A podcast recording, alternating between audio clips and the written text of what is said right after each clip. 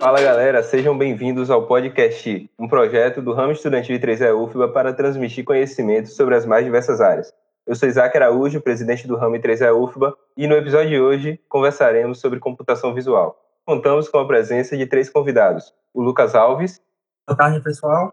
Eu fui voluntário do ramo 3E UFBA 2013 a 2017 e relacionado ao tema, eu realizei uma especialização durante um intercâmbio pelo programa Braftec na França, onde estudei tratamento de imagem, processamento digital de imagem eletrônica.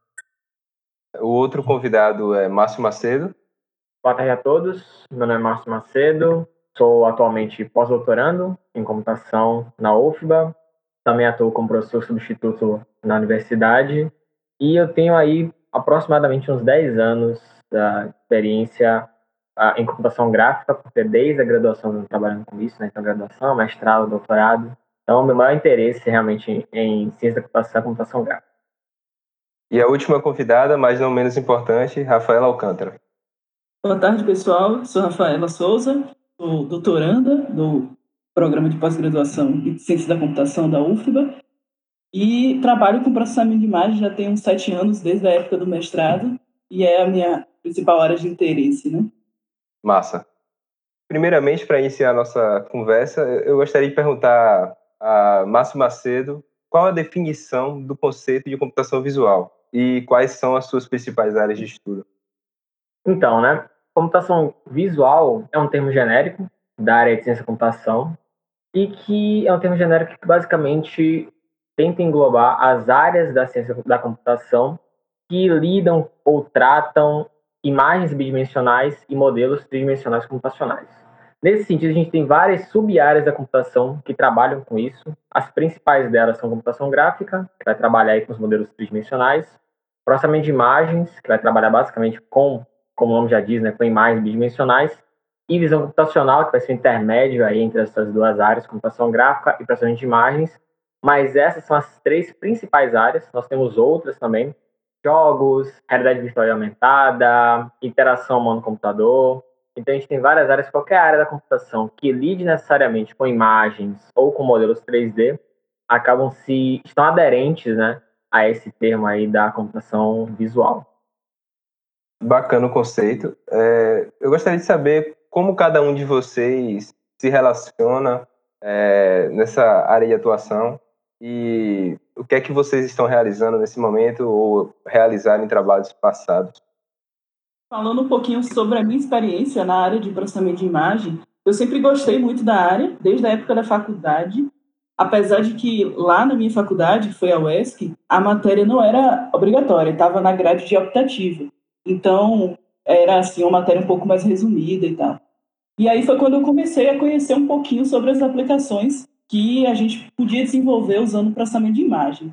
E daí eu tive esse interesse em fazer o mestrado voltado para essa área. E logo no processo seletivo, a gente tinha que escrever uma carta de interesse e falar mais ou menos com o que a gente queria trabalhar dentro da área. E o meu foco era trabalhar com imagem de mamografia. Então, os dois anos de mestrado, 2013 até 2015, foi trabalhando em cima do meu projeto, né, que era, de maneira bem resumida, classificação de nódulos em imagens de mamografia. Pelo título já dá para perceber que era um projeto na área de processamento de imagem, mas tinha um pouquinho de visão computacional.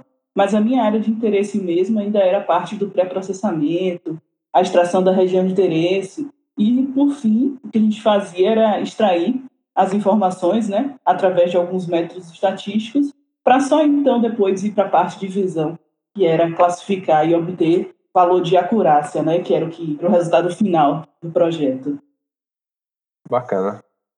E qual foi a maior dificuldade em realizar esses projetos mesclados na área de computação visual? É, em termos de dificuldade, acaba, acaba não sendo nada relacionado exatamente com a área, nem com a computação. É, como eu trabalhava com imagens médicas, o maior problema era realmente conciliar o que a gente estava fazendo com a opinião médica.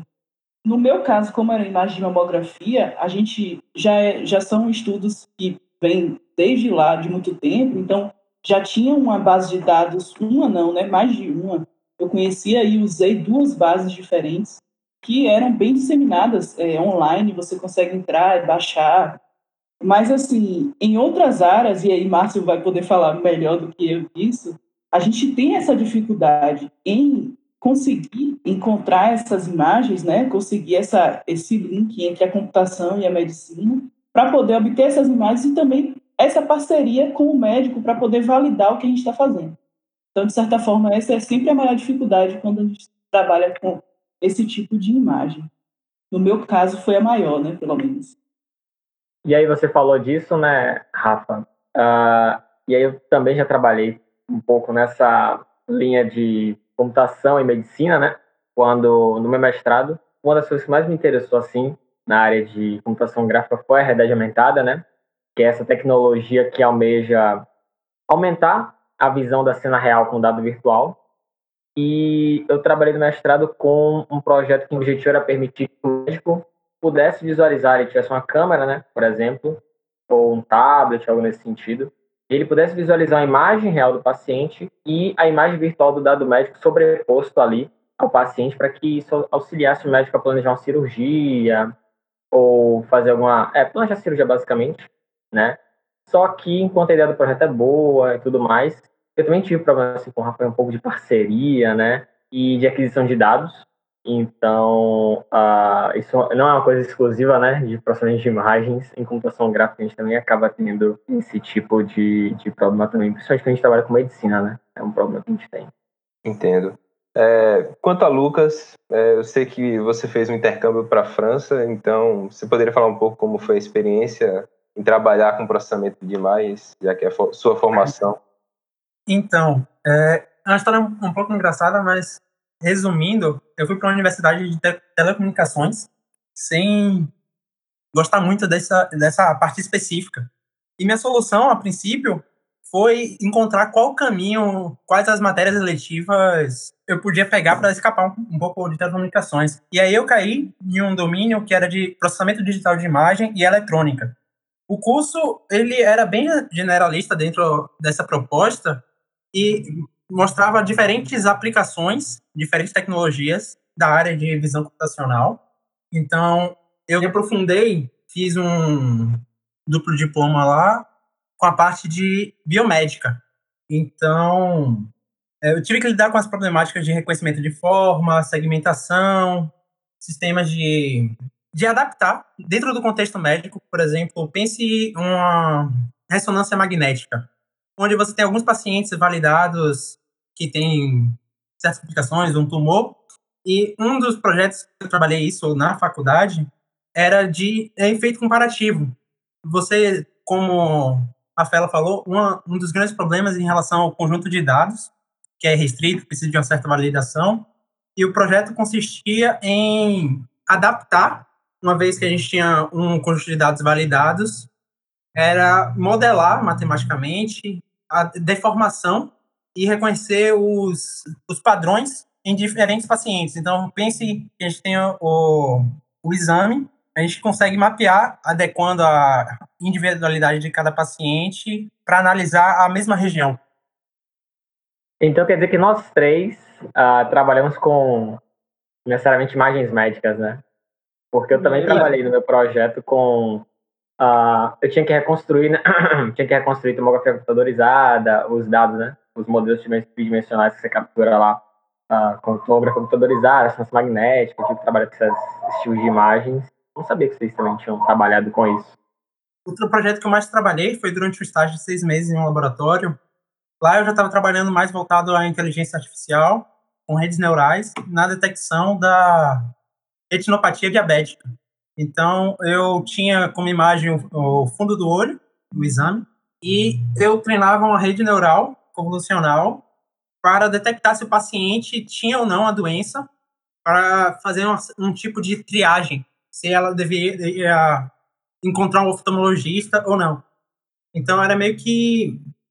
Tinha toda a problemática de tratamento de imagem para condicionar, porque eu trabalhava com diversos bancos de imagem, que, como vocês podem imaginar, tinha tudo quanto é tipo de aquisição correta, é, dados com muito ruído, com artefatos. E aí, mais, mais do que só chegar a um score, uma acurácia, era tentar externalizar o que, que a inteligência artificial, a rede neural, utilizava como base para correlacionar como um oftalmologista analisaria, de forma a ajudar nesse processo.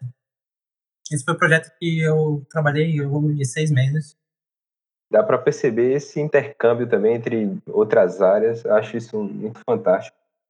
Só até para, agora que você falou disso, né?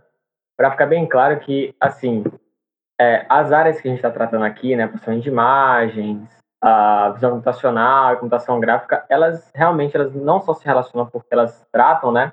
De questões visuais, imagens, modelos 3D, mas a gente tem meio que um, pipeline, né? Que envolve as três. Por exemplo, na área de processamento de imagens, a gente tem? A gente tem basicamente como entrada dos algoritmos, das técnicas dessa área, uma imagem e você aplicar algum tipo de, por exemplo, algum filtro para remoção de ruído, né? Como o Lucas Alves falou que ele teve imagens ruidosas, que ele teve que lidar com e tudo mais. Então, basicamente, os algoritmos da área de processamento de imagens, você tem como entrada uma imagem, vai processar ela para reduzir um ruído, tornar a imagem mais nítida, etc. E você tem como saída dessa técnica uma outra imagem, né? Por isso que é processamento de imagens. Na área de visão computacional, que a gente vai ter, né? A gente vai receber uma imagem uma imagem ainda sendo uma matriz bidimensional, em que você tem cada elemento da matriz um pixel, que você tem um valor de cor ou opacidade associada a esse pixel. Então, os algoritmos de visão computacional vão tentar extrair algum dado mais semântico para a gente, por exemplo, tentar reconhecer uma face, um gatinho, alguma coisa nesse sentido, um dado mais semântico, às vezes geométrico, né? E, por fim, na outra ponta, a gente tem os algoritmos de computação gráfica que eles almejam, dado a descrição bidimensional de uma cena, conseguir renderizar a imagem bidimensional a partir dela. Então, no mesmo projeto, você pode ter diferentes etapas e cada etapa, uma etapa você pode lidar com computação gráfica, uma outra etapa com processamento de imagens, uma outra etapa com visão computacional. No meu projeto do mestrado, por exemplo, a gente tinha parte da computação gráfica, porque a gente queria que o médico visualizasse os dados tridimensionais do paciente, só que a gente tinha que fazer um processamento de imagens também, né, para remover alguns ruídos, etc. E a gente tinha uma etapa de visão computacional, porque o foco do projeto era visualizar dados médicos para auxiliar os profissionais de medicina em cirurgias craniofaciais. Então, a gente tinha uma etapa em que a gente adquiria a imagem e a gente tinha que detectar a face do paciente para ali a gente aumentar, colocar sobre a face do paciente o dado médico reconstruído da cabeça dele, por exemplo. Então, essas áreas de processamento de imagens, computacional, computação gráfica, elas acabam realmente se relacionando entre si. Eu, particularmente, tenho um grande interesse nessas áreas de programação. Eu quero expandir muito meu leque, entender um pouco sobre cada coisa. E eu queria saber como é o mercado de trabalho dessa, dessa área de computação visual e quais as principais ferramentas que vocês utilizam, é, linguagem, que outro tipo de programação. Eu sei que em processamento de imagens é muito comum também ter a utilização de programação paralela. É, eu queria que vocês falassem um pouco sobre como é o mercado de trabalho, de acordo com a experiência de vocês. Acho que para falar de mercado de trabalho, seria interessante a gente separar né, a indústria da academia. No caso de processamento de imagem, de vez em quando eu posso falar PDI, que seria a sigla, né? Então, se aparecer aí, vocês já sabem que eu estou me referindo ao processamento de imagem. No caso de PDI em específico, a gente tem essa dificuldade de separar, porque, como o Márcio falou, é, tem uma linha tênue, né? Entre processamento de imagem e visão computacional e até a própria CG. Academicamente falando, eu pelo menos, vi poucas universidades que abrem processo seletivo para professor e a vaga, o título da vaga é realmente processamento de imagem. Eu já vi Federal Rural de Pernambuco, Federal do Pará, que o título da vaga realmente traz o nome da matéria, né, processamento de imagem, mas mesmo assim ainda traz atrelado realidade virtual, é, sistemas multimídias e a própria CG, né, e visão computacional. Então, falando um pouquinho da nossa realidade da UFBA, o que é que eu percebi ao longo desses sete anos estudando lá, né? A nível de graduação, para a gente, departamento de computação, o conteúdo de processamento de imagem ele está dentro da ementa de CG, computação gráfica. Mas a gente tem também uma disciplina que é optativa, que é de laboratório de processamento de imagem e computação gráfica, que é uma disciplina mais prática, né? Se não me engano, no caso de vocês de engenharia, vocês têm uma disciplina de processamento de sinais, que aí eu acho que é mais teórica, não sei dizer, e o pessoal de engenharia de agrimensura tem uma matéria de processamento de imagem, aí eu acho que já é mais específica para a área deles. No caso da pós-graduação, aí falando da gente de novo lá em computação, a gente já tem é, uma disciplina que é de computação visual. E aí ela tem três tópicos, né? Computação visual 1, 2 e 3, e cada uma delas é responsável por uma dessas áreas. Então, visão, PDI e CG, cada uma separada em uma disciplina. E aí a gente consegue, né, englobar esses três mundos. Pô, bacana. Não conhecia essas vertentes. E quanto à indústria, vocês têm também alguma experiência? É, eu vou falar uh, no escopo mais regional, estadual mesmo, da Bahia, e depois a gente pode ir evoluindo, né, para um contexto mais internacional. Vou falar de CG, computação gráfica CG, né, como o Rafael já falou, uh, que é mais a área que eu tenho realmente convívio, conheço mais alguns colegas, né, e aí depois é, Lucas e Rafael podem complementar aí. Mas basicamente em CG, hoje na Bahia, eu vejo, uh, não vou dizer muitas, né, porque muitas é muito relativo, mas eu vou falar que a gente tem o Senai, né, que é uma empresa que tem projetos aí de realidade virtual, realidade aumentada, né, sub-áreas de computação gráfica. Uh, a gente tem projetos que envolvem Unity, motores de jogos. Então, uh, o Senai eu acho que é um lugar em que você com os conhecimentos de computação gráfica, você pode trabalhar com computação gráfica lá, aqui na Bahia, tá? Já ouvi falar de outras empresas também. Tem uma que eu ouvi falar recentemente que é a Tor, Engenharia e Computação Gráfica, que ela é uma empresa meio que de mais de engenharia civil, arquitetura, mas mesmo a área de engenharia civil e arquitetura, você tem um pé de computação gráfica ali, né?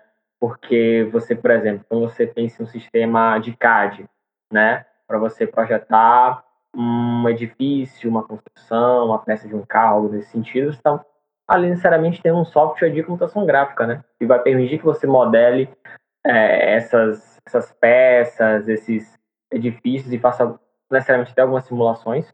Né? Então, essa empresa, mesmo sendo necessariamente de arquitetura engenharia civil, já ouvi falar de algumas vagas que tinham lá para pessoas poderem trabalhar com geometria computacional, né? Seria uma, uma sub-área da computação gráfica focada mais no processamento de dados tridimensionais. Então, assim como o processamento de imagens, as técnicas, você recebe a imagem como entrada, processa ela e gera uma imagem de saída.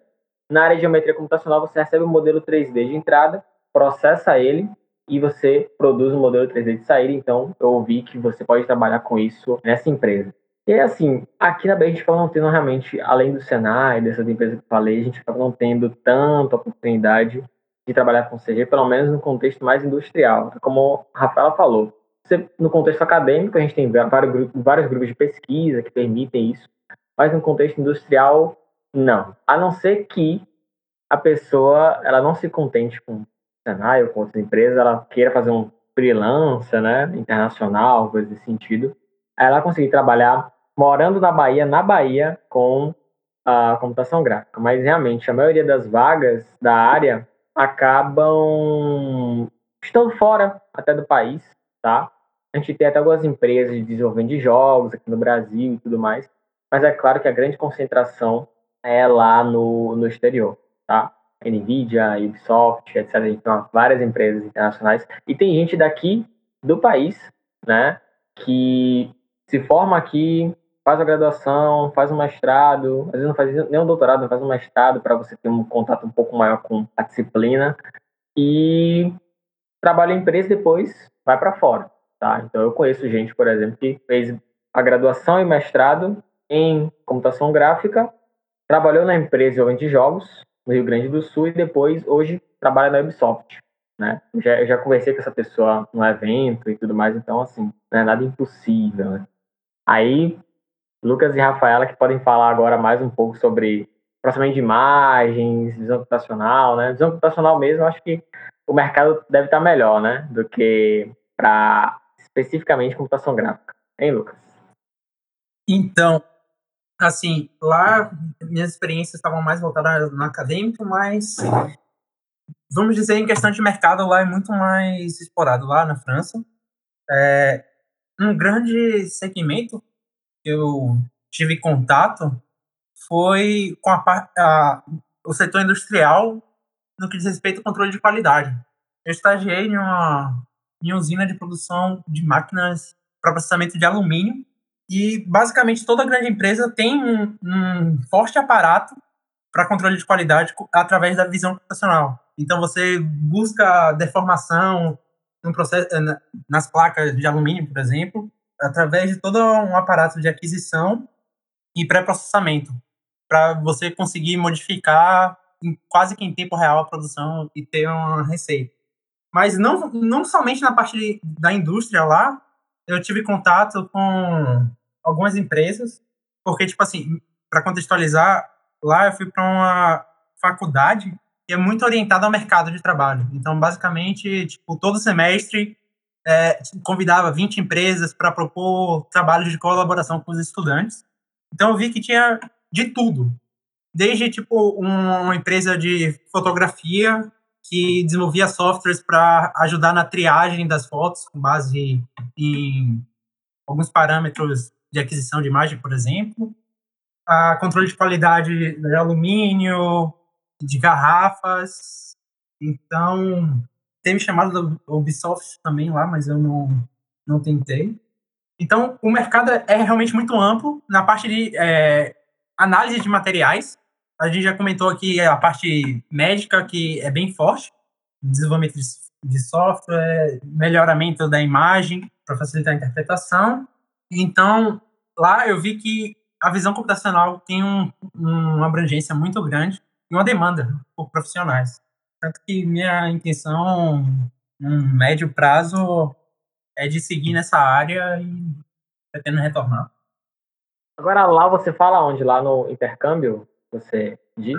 Lá na França, eu, eu morei em Lyon e eu vi que tipo, tinha várias chamadas regionais.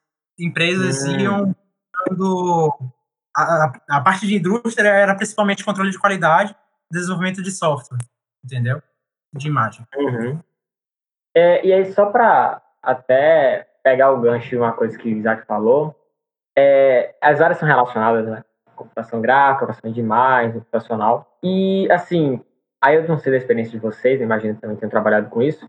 Em computação gráfica, a gente também acaba trabalhando com a outra área de computação, que é a programação paralela, né? Então, a programação em placas gráficas, nas GPUs, né? Então, você sai da programação só com as CPUs e programa já nas GPUs. Então, em computação gráfica, quem é de computação gráfica tem que trabalhar, né? Acaba trabalhando ou vendo nas disciplinas, né?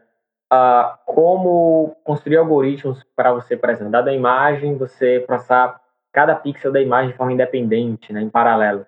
E aí, com esse conhecimento que você ganha de programação paralela, em GPUs e tudo mais, você consegue também algumas vagas de emprego que exigem conhecimento de programação paralela. Então, não necessariamente quem é de CG, ah, quem viu a disciplina, quem tem interesse em CG, vai trabalhar só com CG. Pode trabalhar com CG, pode trabalhar com programação paralela, pode trabalhar aí com processamento de imagens, né, uma coisa relacionada. Então, imagino também que, não sei, é, processamento de imagens, visão computacional, você acaba vendo um pouquinho isso Uh, não sei se você chegou a manipular, Lucas, uh, realmente as GPUs lá, programação paralela, nossa experiência. Chegou a ver isso lá? Rapaz, eu tive um pequeno contato. É, eu peguei uma matéria que era de visualização 3D e computação gráfica.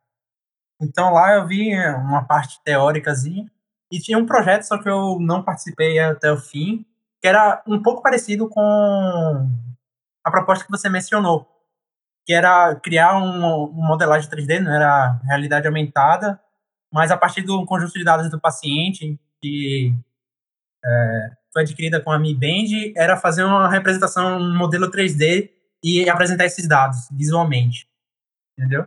Eu vi alguns conceitos, eu trabalhei com algumas bibliotecas que utilizo. Eu fiz alguns projetinhos com OpenGL. E como o Isaac tinha perguntado mais cedo, que programação, ou que linguagem de programação utiliza, é normalmente utilizada, na parte acadêmica, a, o que eu mais utilizei foi MATLAB, quando trabalhei no laboratório também. Mas eu vejo que para essa área tem muito C++ e Python. Python tem crescido bastante com os avanços da parte de inteligência artificial, das bibliotecas bem robustas. Não sei se responde, mas eu não tive uma, uma não trabalhei muito com a parte de computação. Ah, não, sim, sim, sim. É, responde, responde. Foi, foi realmente uma curiosidade minha para ver se você chegou a, a, manipular e tudo mais, porque dá, dá para manipular, justamente. Você pode trabalhar com isso ou pode não trabalhar com isso. acho que Rafa, Rafaela, acho que acho que não trabalhou, né, Rafa? Com programação não, paralela. Essa parte de programação paralela não é, não é minha praia, não. É, mas aproveitando a, a fala, complementando o que Márcio falou em relação à parte do mercado de trabalho na indústria especificamente, é, acontece a mesma coisa em processamento de imagem. Né? Aqui no Brasil não tem muita vaga disso, tem trabalhos na área de CG, na área de visão e acaba englobando a parte de processamento de imagem em si. Agora, uma coisa interessante, uma outra área que eu tive a oportunidade de conhecer um pouquinho, é, é que, como processamento de imagem e visão, elas acabam caminhando juntas, tem muita vaga, isso aí, realmente tem muita vaga, no Brasil nem tanto, mas no exterior bastante, e é, no Brasil, uma área que está crescendo, que eu vejo muitas startups e empresas já consolidadas, quando são as empresas maiores, assim, normalmente são é, é, é, empresas de fora, mas que tem sede aqui no Brasil também, é, que é a área agrícola. É uma área que está tá se investindo muito né, nessa parte de visão. E para chegar a você ter essa, essa coisa da interpretação né, que a visão traz, é, você precisa, de todo modo, fazer o pré-processamento das imagens. Então, é, tem essa, essa, essas vagas aí estão começando a surgir bastante. Eu, pelo menos, conheço três empresas aqui no Brasil. Já tive a oportunidade de fazer um projeto de freelancer com uma e é uma área bem promissora aqui, bastante. Tem, tem muita coisa boa para se explorar. E aí, assim, não, mas na frente eu acho que eu falo um pouquinho mais dos meus projetos de freelancer, como foi que eu me inseri nesse mercado. Bacana. É muito importante também saber as ferramentas né, que que são utilizados para gerar essa ambição nas pessoas. Pelo menos eu gosto de, de perguntar para saber como eu posso começar. É, tipo, qual a maneira que vocês começaram a, a programar tanto CG quanto PI? Qual ferramenta vocês utilizaram? Tipo, o Lucas falou ali, deu um, uma noção de C, C++, de Python, de MATLAB, mas como vocês indicariam alguém que está começando é, a programar, é, já fez a parte básica de programação em, em, alguma linguagem e quer começar a trabalhar com processamento de imagens, ou, ou seja, qual a linguagem que vocês recomendam, é, quais bibliotecas? Ah, eu vou começar falando de CG, né? É, que o já falou, né? Que nem mais você acaba tendo mais mais, Python, quer dizer, MATLAB, né? Em CG, ah, assim, se você quer trabalhar com CG, CG mesmo, basicamente C, C++ continua o C, C++ mesmo, né? Que a pessoa ali tem o primeiro contato, a primeira linguagem, né? Da vida, pelo menos pra minha, né? A primeira linguagem que eu tive contato, linguagem de programação foi C++, C. Então, C, ou C Sharp. C Sharp também, a gente acaba, uh, tem algumas ferramentas que trabalham com C Sharp, então a gente C Sharp também é, é bom ter um conhecimento nessa linguagem, mas C++ basicamente. A vantagem é a questão da velocidade, de processamento, né? Em CG a gente quer fazer, geralmente, algoritmos bem otimizados, que executam em tempo real. O apelo dos jogos, né? O jogo você quer jogar ali, tem que ser uma coisa em tempo real, interativa, então C++ você consegue programar de forma bem eficiente, né? Em termos de biblioteca, eu acho que a gente, ultimamente, a gente tem tido um desenvolvimento de várias bibliotecas e frameworks para você trabalhar com computação gráfica, mas acho que o básico, assim, é OpenGL, tá? E, assim, OpenGL não é uma, não é uma biblioteca, à primeira vista, tão simples, né? Especialmente quando você pensa, ah, eu fiz a disciplina de programação estruturada, por exemplo, né? De introdução à lógica de programação e eu quero trabalhar com computação gráfica. Eu vou olhar o OpenGL. É, não é tão, pode não parecer tão simples no início, mas é uma linguagem que, por conta da tamanha flexibilidade que ela dá, da versatilidade da biblioteca, né, da, da tamanha versatilidade que ela tem, que ela provê ao programador, é, é, não é, às vezes não é tão fácil no início. Então, realmente tem que ter um pouquinho de paciência para você ir pegando jeito. A gente tem algumas bibliotecas que são um pouco mais simples do que o OpenGL em termos de programação e que a, a, são até utilizadas em disciplinas, né, na UFBA, por exemplo, na disciplina para computação, de computação gráfica, a gente, a depender do professor, você pode ver computação gráfica com o TreeJS, né, que é uma biblioteca de computação gráfica para web, né, JavaScript, então já é uma biblioteca mais, é, com uma programação mais, digamos assim, mais facilitada, só que você não tem, às vezes, um controle muito grande que você pode fazer com a biblioteca. Então, OpenGL, FreeJS, WebGL, OpenGLS para mobile, são algumas bibliotecas que eu mencionaria. Assim, a gente tem várias outras hoje, Vulkan, etc. Mas acho que, assim, no princípio é OpenGL mesmo. E, assim, é sempre bom mencionar isso, né? Que computação gráfica ela também vai um pouco além das linguagens de programação, das bibliotecas em si. Então, por exemplo, fundamental ter conhecimento de inglês. A maioria dos materiais são em inglês, né? Acho que isso é tão básico que a gente não precisa nem falar, né? Mas é bom mencionar isso. E também é bom você ter conhecimento em orientação a objetos, eu acho que sempre ajuda. Álgebra linear, para você entender ali uh, o que você faz em, em computação gráfica. E também é muito bom ter conhecimento em estruturas de dados, né? Então aí já é uma coisa mais de programação mesmo, de montagem de árvores, listas, o que você aprende na disciplina de estrutura de dados é um conhecimento relevante para a computação gráfica.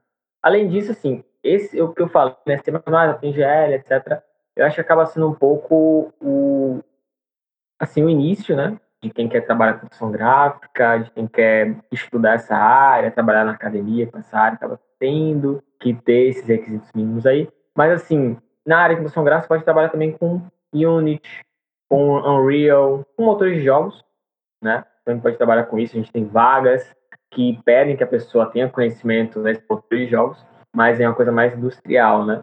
Então, acho que se você quer entender mesmo o cerne ali da área de computação gráfica, começa ali, C++, OpenGL, né? Revisa lá seus conhecimentos de álgebra linear, né? Então, e aí você vai, vai conseguir compreender as nuances da área até fazer, né? Conseguir ter ação aí no mercado de trabalho. Bacana. Eu já estava preparando a pergunta para para saber como essa coisa da engine de desenvolvimento de jogos funciona, mas você complementou no, no final e esclareceu muita coisa. Quanto a, a PDI, vocês têm alguma ferramenta que gostam de utilizar mais? Linguagem, biblioteca? É, então, o OpenCV é, de fato, uma das bibliotecas mais utilizadas, né? Eu já tive também contato com outra que chama Delib, que é voltada para a área de machine learning, mas também tem é, é, algoritmos de processamento de imagem. E, assim, em termos de linguagem de programação, eu particularmente uso C++ e é basicamente o que Márcio falou, né? Questão de processamento mesmo. C++ aí sai na frente, mas de fato o Python ela é uma linguagem que está sendo muito utilizada hoje em outras áreas do mercado. Então acaba que o pessoal é, escolhe, né? E o OpenCV você pode utilizar com C++, com Python, com Java, mobile, tá? Então dá para fazer muita coisa bacana aí. Bacana, muito interessante. Uh, complementando aqui, na verdade eu queria fazer uma pergunta para o Lucas é, Lucas, você quando no seu trabalho lá no intercâmbio, né, você teve que lidar com os dados médicos e tudo mais, você usou quais bibliotecas para a parte de visão computacional, manipular as redes neurais? É, eu fiz parte do pré-processamento com uma biblioteca desenvolvida pelo laboratório de MATLAB e usando OpenCV com Python. Mas como eu trabalhei com redes neurais, eu peguei um framework da Google, o TensorFlow, e fui desenvolvendo a partir. Ah, é porque uh, justamente o que eu vejo muito, uh, a gente estava falando de mercado de trabalho e tudo mais, né? Que eu vejo muito que uh, o mercado de trabalho hoje, há um tempo atrás não era assim, né? Mas uh, com o avanço e a popularização do Deep Learning, por exemplo, que aí seria né, um tema para um ou outro podcast, né? Uh, eu vejo que hoje em dia a gente tem realmente muito mais vagas até no, no contexto mais nacional e até internacional, principalmente no contexto internacional, a gente tem muito mais vagas aí para a área de visão populacional. Então, vagas que exigem conhecimento, por exemplo, em TensorFlow, em Python, em PyTorch. Então, nos frameworks que o pessoal utiliza para programar com redes neurais, por exemplo, vejo muita, muita, muita vaga mesmo é, é, nesse sentido, né? Então, realmente, acho que acaba sendo quem quer trabalhar com computacional e com Python, por exemplo, hoje acaba tendo que conhecer mesmo, né? TensorFlow, PyTorch, essas, esses frameworks aí.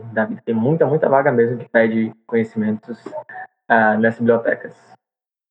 Complementando o que Márcio falou, eu lembrei de, um, de uma coisa interessante. É, Para ajudar né, o pessoal que está querendo ingressar nessa área, é muito interessante que vocês olhem essas vagas, mesmo vocês estando na graduação ainda, sem estarem com a intenção de trabalhar em algum lugar, mas é legal porque quando você olha as vagas, na vaga tem a descrição do que, a empresa faz, qual é o tipo de, de algoritmo que eles estão trabalhando, né? Pelo menos dá um, uma geral, e principalmente o que é que eles estão querendo do, do desenvolvedor. Quais são os tipos de biblioteca, qual é o tipo de linguagem de programação. Então, você consegue ter essa, essa, essa ideia para saber onde é que você precisa atacar. E aí você já se prepara antes de precisar realmente ir para o mercado de trabalho. Acho que. E vale para a academia também, obviamente. Mas é uma dica legal para o pessoal que tá, vai começar, né? E aí eu concordo uh, plenamente com você, Rafa, nessa recomendação. Essa recomendação é ótima, porque você aí você tem sua área de interesse, né? Pô, eu gosto de computação gráfica, gosto de computacional, vou precisar das vagas. Você pesquisa as vagas, vai encontrar justamente o que o pessoal está fazendo, quais são as tecnologias que eles estão manipulando e até você vai encontrar qual é a titulação que eles esperam do candidato, né? Então tem vagas que é para graduação, tem vagas que são já pedem mestrado, porque para profissional, computação gráfica, às vezes eles pedem que você tenha ali um nível de especialização um pouco maior, né? Para você ter uma responsabilidade maior, ou porque a tecnologia é muito recente e dificilmente você vai ver ela na graduação. Então, realmente é uma boa experiência dar uma olhada, uh, pesquisar mesmo, até num contexto mais internacional, né, para você ter ideia assim, no mundo, o que, que as pessoas estão fazendo na área de computação visual. Eu acho que essa dica realmente foi muito, muito boa. É, eu gostei bastante dos conselhos que vocês deram. Caso vocês tenham mais conselhos para dar, sintam, sintam-se à vontade. É, mas eu gostaria de perguntar quais erros você acha, vocês acham que é, um iniciante nessa área poderia evitar? É, eu acho que a minha fala vai ser genérica para tudo na computação. É você dar um, um, passo maior do que sua perna, tipo assim, você tá como, como o Márcio falou, né, aquela trajetória para você entender um pouquinho da computação gráfica. É, você tem que revisar álgebra linear, você tem que ter um certo background. E aí, às vezes, como a computação é uma área bastante interessante, né? É, você acaba querendo logo ir para a implementação. Eu já cometi esse erro várias vezes, inclusive no doutorado. E aí você pula etapas porque você quer implementar, ou você, ah, você usa um livro, um tutorial, você faz o que o tutorial está falando, dá o resultado esperado, mas você não sabe o que foi feito por trás exatamente. Então, é legal, eu tento me policiar em relação a isso, falho várias vezes, mas é isso aí. Acho que é uma dica interessante, né? Um erro que a galera comete muito. Inclusive, é... esse erro em alguns momentos. Inclusive, Márcio é, sugeriu que eu estudasse OpenGL e foi um dos erros que eu cometi de tentar implementar sem entender o, sem ter o background e entender. E foi um dos motivos também de eu parar de estudar momentaneamente sobre a biblioteca. É, mas você falar, acabei interrompendo um pouco. Não, não, é, é, que a falou isso, né? Deu um conselho genérico. E aí eu dou um outro conselho genérico também. É, que assim, hoje em dia a gente, uh, com a internet, né, a globalização tudo mais, o acesso facilitado à informação, a gente acaba podendo ter acesso muito facilitado a várias coisas, né?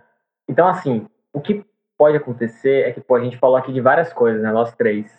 A gente falou de MATLAB, Python, TensorFlow, OpenGL, OpenCV, etc, etc.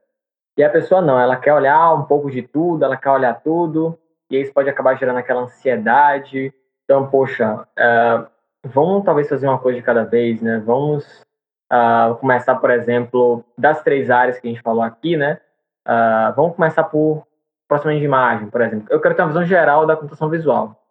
Eu recomendaria começa pelo processamento de imagem, pela área de processamento de imagem, porque ela, a gente manipula, a gente lida com ela em computação gráfica. Como o Rafa falou nas disciplinas de computação gráfica, tem uma parte lá que é só processamento de imagem. Se você trabalhar com visão computacional, processamento de imagem está lá também. Então, o que você pode fazer é, uh, primeiramente, iniciar seu estudo em processamento de imagem, né, porque você, esse estudo vai ser útil para a visão computacional, para a computação gráfica. Começa ali. Aí depois, poxa, eu gostei, mas não, não vi que é, é, é, é muito minha praia só fazer processamento de imagem. Então, agora, vamos lá para computação gráfica. Então, ah, eu acho que é, é, importante a pessoa, às vezes, ter um, um foco também e ah, vamos olhar primeiro o OpenGL, né? Vamos começar pelo OpenGL, ou então vamos começar pelo TriJS, vamos. Manipulou o TriJS, leu material bibliográfico, seguiu alguns tutoriais, pegou o feeling, ah, agora vamos para o OpenGL e tudo mais. Então, eu acho que é, nessa visão, visão computacional você tem que ter um pouco também de foco no que você quer fazer, fazer uma coisa por vez.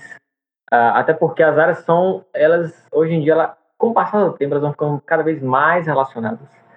Então, hoje em dia a gente tem um relacionamento muito forte entre visão computacional e computação gráfica, entre o uso de redes neurais, deep learning e computação gráfica. Então, que você aprende estudando um, uma área, você vai acabar eventualmente usando quando você for trabalhar com outra área, né? Então, acho que o foco também é uma coisa bem, bem importante.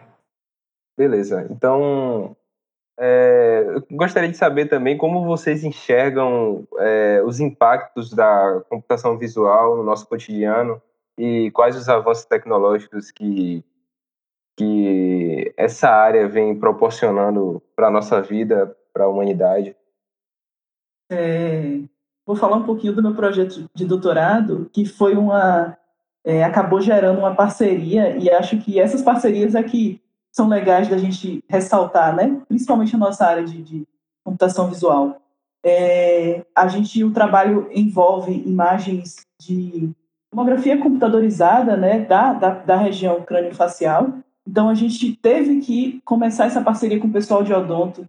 E o curioso é que quando a gente chegou lá, o pessoal, é, como é a área de saúde, né, eles não tinham tanto conhecimento assim do que, que o nosso departamento fazia então, isso é interessante. Você tem dois departamentos na universidade e eles poderiam se complementar, né?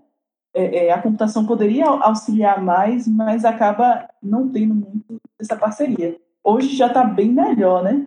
É, e aí você vê, odontologia, você imagina, claro, tem computação em tudo, na, na no próprio é, é sisteminha lá de prontuário, alguma coisa assim, mas levando para a nossa área de computação visual, aplicar conceitos de processamento de imagem e computação gráfica na odontologia.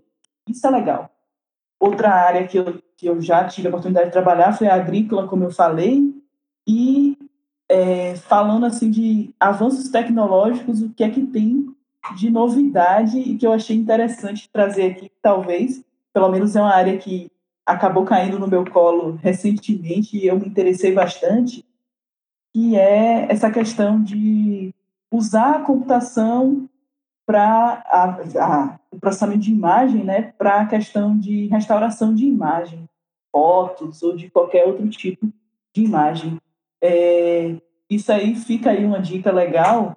Em 2018, é, é, a Nvidia ela investiu nessas técnicas, né, de restauração. É uma técnica já é antiga, lá dos anos 2000, mas aí veio evoluindo E aí, em 2018, a NVIDIA juntou essa técnica de processamento de imagem com Deep Learning e montou uma técnica de restauração bem interessante no site. É, vocês podem ver uma demo sensacional, acho que vale a pena todo mundo ver. E aí você tem várias aplicações, né? No meu caso, essa parte de restauração foi é, a gente utilizou no doutorado na questão das imagens de tomografia também, porque a gente tinha aparelho, implante, todo esse tipo de artefato metálico é, influenciava na hora da aquisição dos dados. Gerava né, é, ruído na imagem e artefato mesmo, que é como a gente chama. E aí a gente perdia informação importante. Aí veio o pessoal do Odonto e falou: seria legal se tivesse uma maneira da gente descobrir o que estava por trás desse artefato, da gente conseguir tirar o artefato e restaurar a informação. E aí vem essa, essa, essa, esse algoritmo, né, que é relativamente antigo, foi lá de 2000 mesmo, e chega para solucionar essa, esse problema, né? Então, acho que é, é, é interessante citar essas técnicas, essas ferramentas, né, que fazem essa ligação entre o cotidiano da gente e, e a computação, né? É, em termos de computação gráfica, a gente interage com computação gráfica de, de várias formas no nosso cotidiano, né? Quando a gente joga um jogo, né? acho que todo mundo pensa isso, na computação gráfica, jogo, jogo, jogo, jogo. Mas a computação gráfica é claro que está além disso, né? Então, quando a gente joga um jogo, a gente está ali interagindo com a computação gráfica. Quando a gente assiste um filme, alguma animação, computação gráfica novamente. Quando a gente trabalha com visualização tridimensional, né? Então, seja ela visualização científica, seja ela visualização arquitetural. Então, ah, eu quero fazer um passeio virtual em uma, em um, é, em uma casa, enfim. Uh, visualização de dados médicos também, né? Eu quero visualizar o órgão do paciente reconstruído de forma digital, né, interagindo com a computação gráfica ali. Já falei das aplicações de CAD, então, né, as ferramentas que permitem que você modele peças de objetos, etc. Ali tem computação gráfica envolvida. Realidade virtual aumentada, também outra, outras aplicações de computação gráfica, né? A gente tem falado bastante disso, realidade virtual hoje em dia, né? Da ideia de que você quer fazer com que o usuário ele fique imerso em um ambiente virtual e da realidade aumentada que você quer que o usuário se mantenha no ambiente virtual, real, perdão, mas que esse ambiente real ele seja aumentado com dado virtual. Uh, a gente tem outras áreas, simulação de fluidos, impressão de modelos 3D. Então, impressão de modelos 3D também envolve computação gráfica uma vez que você vai necessariamente ter que modelar esse modelo 3D, você pode fazer isso, né? modelar esse modelo 3D uh, ah, no computador, né? E em relação a avanços tecnológicos, a gente tem tido avanço na área de gráfica, tá? E às vezes é isso que também uh, motiva, né? Pegando um gancho do, da pergunta que o Isaac fez, isso também motiva às vezes a pessoa a entrar na área, né? São os avanços tecnológicos que estão tá acontecendo na área. Hoje em dia, em termos de hardware, né? em termos de componentes ali físicos. A gente tem uh, uma placa gráfica da NVIDIA, que é a RTX, que a NVIDIA lançou, que ela promete a revolucionária de jogos, né? Porque ela, a, a ideia é que você consiga calcular cenários mais realistas, principalmente para jogos, só que em tempo real, tá? Então, você fazer uma simulação mais realista da cena, do cálculo de iluminação. Saindo um pouco só da área de jogos, uh, mas ainda, ainda nessa área, né? Pensando em entretenimento de forma geral, a gente também tem a Microsoft e o Facebook investindo no seu hardware para aplicações de realidade virtual e aumentada. Então a gente tem a questão do óculos, né? Do óculos VR, né? O óculos de realidade virtual, o HoloLens da Microsoft. Então são hardwares que permitem que você interaja com essas aplicações, né? Então isso é bem interessante. Já em termos de software, em termos de programação, é claro que o que eu falei do hardware se aplica, né? Você tem que aprender a programar para essas ferramentas. Mas em termos de software em si, de forma geral, o que eu vejo muito na área de computação gráfica recentemente, uh, que eu vejo o pessoal trabalhando e não trabalhava alguns anos atrás, ou pelo menos não trabalhava quando eu entrei na área, né, há nove, dez anos atrás, é que é a fabricação mesmo. Então a ideia de que você vai modelar, vai ter um modelo 3D e você vai querer imprimir esse modelo 3D na impressora, utilizando um material específico, e aí você quer analisar algumas propriedades desse modelo. Às vezes você não quer imprimir, você quer imprimir o modelo oco, ou modelo vazado, você quer que ele continue em pé, então você tem que fazer alguns cálculos ali de estabilidade. Então, a gente tem visto muito, muitos artigos, muitas técnicas sendo desenvolvidas nessa área de fabricação, né, que envolve CG. E também, como já falei, hoje em dia a gente vê muito, muito, muito a integração da área de computação gráfica com o Deep Learning, né? Então, a ideia de você ter um algoritmo de Deep Learning, usar as redes neurais para você gerar alguma coisa na área de computação gráfica. Então, tem uma relação aí de inteligência artificial com computação gráfica que está cada vez mais forte, né, nos dias de hoje. Então, por isso que, realmente, computação visual é uma coisa que está bem interligada, né? Você vê uma área de computacional e você pode usar isso, esse conhecimento em alguma tarefa de computação gráfica, ou você vê algo de PDI, você usa em computação gráfica. Então, acho que acaba tentei resumir um pouco dos avanços que a gente tem atualmente. Tá? Muito interessante. Uh, eu gostaria de abrir espaço aqui agora para vocês é, poderem comentar sobre os projetos pessoais de vocês, fazer um mechan. Sintam-se livres para falar um pouco mais. Aí todo mundo ficou tímido na hora de fazer merchan, tá vendo? Lucas, faz seu merchan, Lucas. Atualmente eu tô buscando. Estou fazendo meu TCC na área. tentando relacionar o que eu criei de background com processamento digital de imagem, mas puxando um pouco para áudio. Então, estou basicamente trabalhando ainda com redes neurais na detecção do andamento musical, extrair car características da música a partir de eu estou modelando a música com uma imagem do espectrograma e querendo extrair as características dela. Então, eu estou pegando alguma uma parte de pré-processamento, de visualização desses dados para interpretar melhor e gerar informação. Então, basicamente buscando desenvolver outras é, aplicações de imagem em outros campos. E aí depois é ir para Lyon e ser feliz na França, né? Uh, eu já estou pós-doutorado, né? Então já trabalhei uns quase 10 anos nessa área, desde a graduação, computação gráfica, mestrado em computação gráfica, doutorado em computação gráfica de novo. Uh, já trabalhei com sombras, coisas mais relacionadas à área de jogos, já trabalhei com realidade aumentada, trabalhei com reconstrução tridimensional. Uh, hoje em dia, hoje em dia realmente eu tenho uh, utilizado tempo do pós-doutorado para investigar outras áreas, áreas de computação gráfica que eu ainda não me aprofundei tanto, né? Mantendo aí a mente aberta para as novidades, né? Então, eventualmente, a gente tem que se atualizar, né? Então, tem, por exemplo, que a gente falou, né, de deep learning, ah, é uma coisa que a gente não tinha tão forte há 10 anos atrás, e hoje em dia está bem forte, né? Então, acho que hoje o meu objetivo é realmente expandir meu conhecimento dentro de computação gráfica, às vezes trabalhar com outras áreas uh, e necessariamente acompanhar esses avanços tecnológicos, né? acompanhar os avanços tecnológicos. Mas assim, o meu, a minha área principal de trabalho é realidade aumentada. Então, basicamente, a ideia que eu persigo hoje em dia é o desenvolvimento cada vez maior de aplicações, é, é, é tornar a, a realidade aumentada não aquele sonho, aquela coisa que a gente tem uma aplicação ou outra, né? Mas fazer com que a gente tenha mais aplicações de realidade aumentada no nosso cotidiano, né?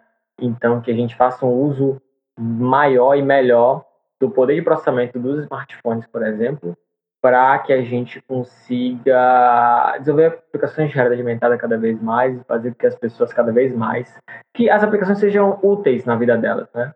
Das pessoas. Então, tornar essas, esses algoritmos mais robustos, então é isso que eu tenho é, é, tentado seguir aí agora na minha vida é, acadêmica, né? Enquanto pós-doutorando. Mas, uma curiosidade, você chegou a trabalhar com Ray Tracing?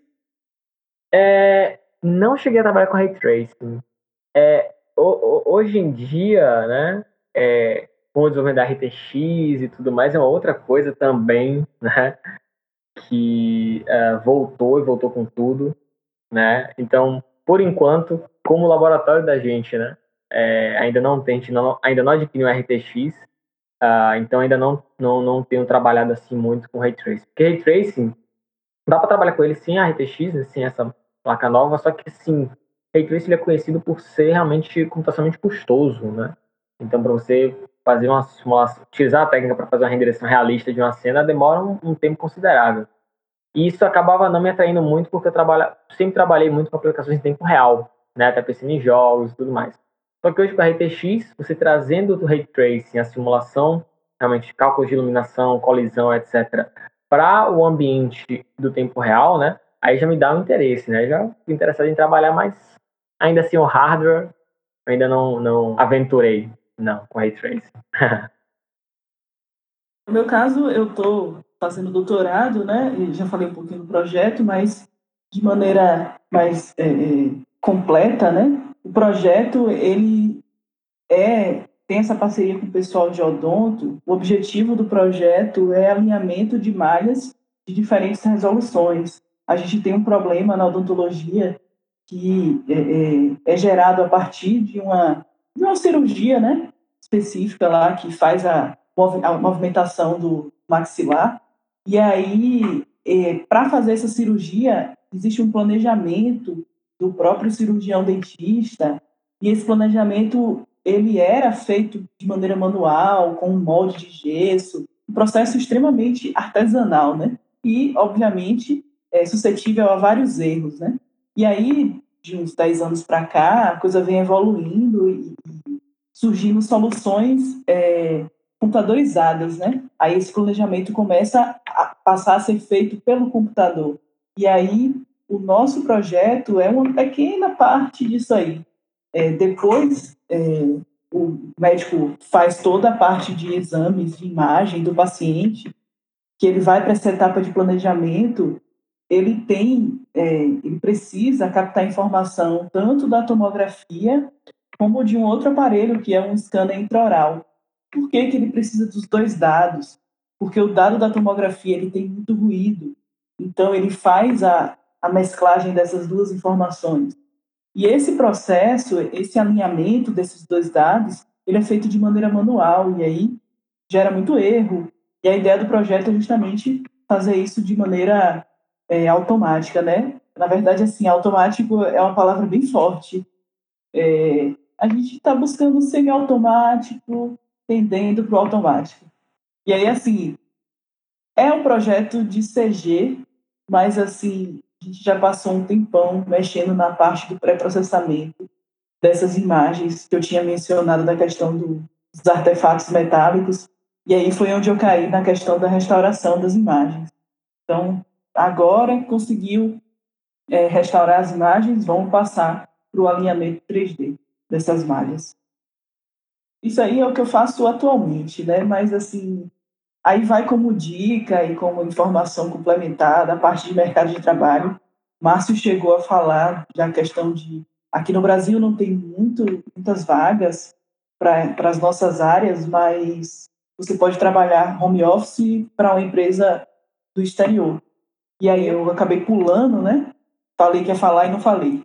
Mas, é, falando um pouquinho da minha experiência em relação a isso, tem muita coisa boa. É, eu já tive a oportunidade de trabalhar em alguns projetinhos. Já fiquei um ano trabalhando numa startup é, norte-americana só com processamento de imagem mesmo. Uma das poucas né, que ainda está fazendo isso aí, mas é, era bem interessante ver que o que eu tinha, né, o que a minha bagagem acadêmica é, serviu para essa, essa empresa, né? E aí, além desse, desse um ano, eu peguei vários projetinhos assim, é, de curto prazo, né?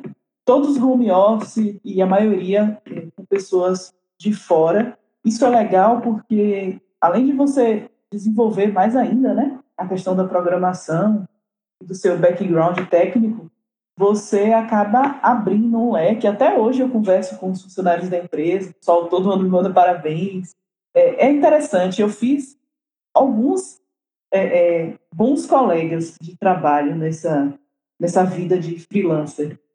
Então aí fica a dica para quem quiser também. Tem muito site legal que vocês podem pesquisar de vagas e muita vaga nessa área aí da gente, né? De CG, de PDI, de de visão mesmo. Muito bacana essa ideia do, do freelancer. Então, encerrando, esse foi o nosso terceiro episódio do podcast sobre computação visual. Eu gostaria de agradecer a participação dos nossos convidados, Lucas, Márcio e Rafa. Siga o nosso Instagram, é, 3eUFEL, para se manter atualizado sobre nossos projetos e atividades. Obrigado por nos assistir e até a próxima. Tchau.